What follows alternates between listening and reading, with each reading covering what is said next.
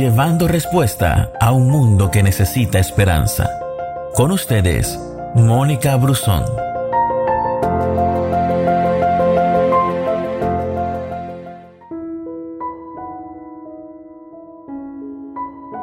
El servicio es la capacidad que tenemos de, dar a otros, de prestar un apoyo o una asistencia a alguien valiéndonos de un conjunto de medios, sean materiales o sea inmateriales.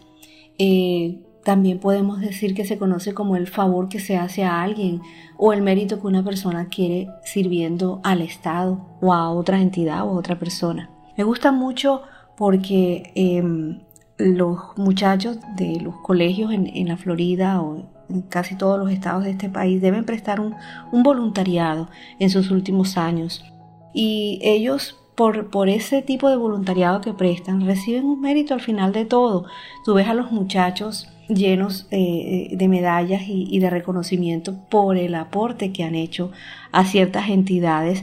Pueden ser iglesias, pueden ser hospitales, pueden ser eh, entidades de servicio de diferente índole. Entonces tú te das cuenta de, cómo eh, el ser humano a través del servicio aprende y se desarrolla. Pero eso no solamente eh, yo puedo verlo de esa manera, yo también puedo escudriñar la, la, Biblia y saber que Dios nos llama a servir, Dios nos hace dos llamados. El primer llamado es el llamado a salvación, cuando tú recibes a Jesús como Señor de tu vida, ¿ya? Y, y el segundo llamado es al servicio. De hecho, en el libro de Mateo, en el capítulo 25, del 14 al 30, no te lo leo porque es un poquito largo, te habla acerca de los talentos que Dios te ha dado y cómo Él quiere que esos talentos, en vez de ser enterrados, tú puedas ponerlos a producir.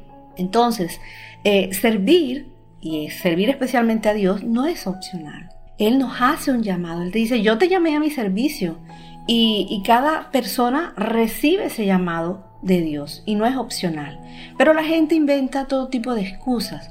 A veces se sienten que son demasiado grandes, demasiado viejos, demasiado jóvenes, están demasiado ocupados o estamos demasiado cansados o estamos muy enfermos. Así tú puedes hacer que la lista sea interminable y, y sacar todas las excusas habidas y por haber. Pero cualquier razón carece de valor según la Biblia porque nos dice que nosotros, tú y yo, que somos creyentes, somos creados en Él para buenas obras, las cuales Él preparó de antemano para que anduviésemos en ellas. Entonces, el servicio no depende de la salud, no depende de la edad, no depende de la experiencia.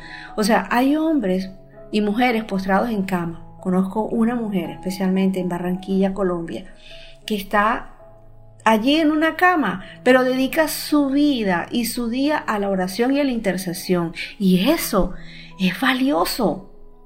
Y he conocido a creyentes que nunca estudiaron en un seminario y que sin embargo se esfuerzan por discipular a, a, nuevos creyentes. Entonces la diferencia entre estas personas y quienes ponen excusas es la actitud. Si nosotros nos vemos como siervos, estaremos enfocados en Dios y dependeremos de su Espíritu Santo. Pero si nos pasamos la vida preocupadas sobre cómo, cuándo y a qué costo trabajamos para el Señor, entonces estamos mirando a nosotros mismos, nos volvemos egocéntricos y seremos de poca utilidad para Él. En la Biblia hay un personaje, me encanta hablar de los diferentes personajes de la Biblia, porque fueron gente que vivieron tal cual como nosotros vivimos. Por ejemplo, Moisés refleja esa verdad. ¿eh?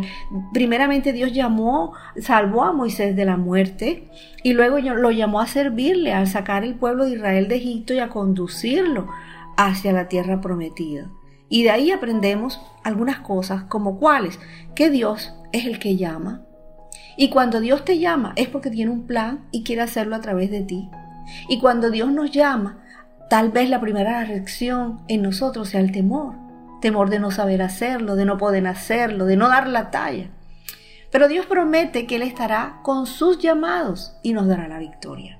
Sabes, las excusas no son válidas ante Dios. Nosotros podemos, ponemos excusas porque tememos tal vez a la reacción de las personas. No me van a creer, o ponemos excusas porque conocemos nuestras limitaciones. Eh, eh, Moisés era tardo para hablar y era torpe de lengua. Y las excusas no son válidas ante Dios porque Dios al que llama capacita y le envía la ayuda oportuna para realizar el llamado.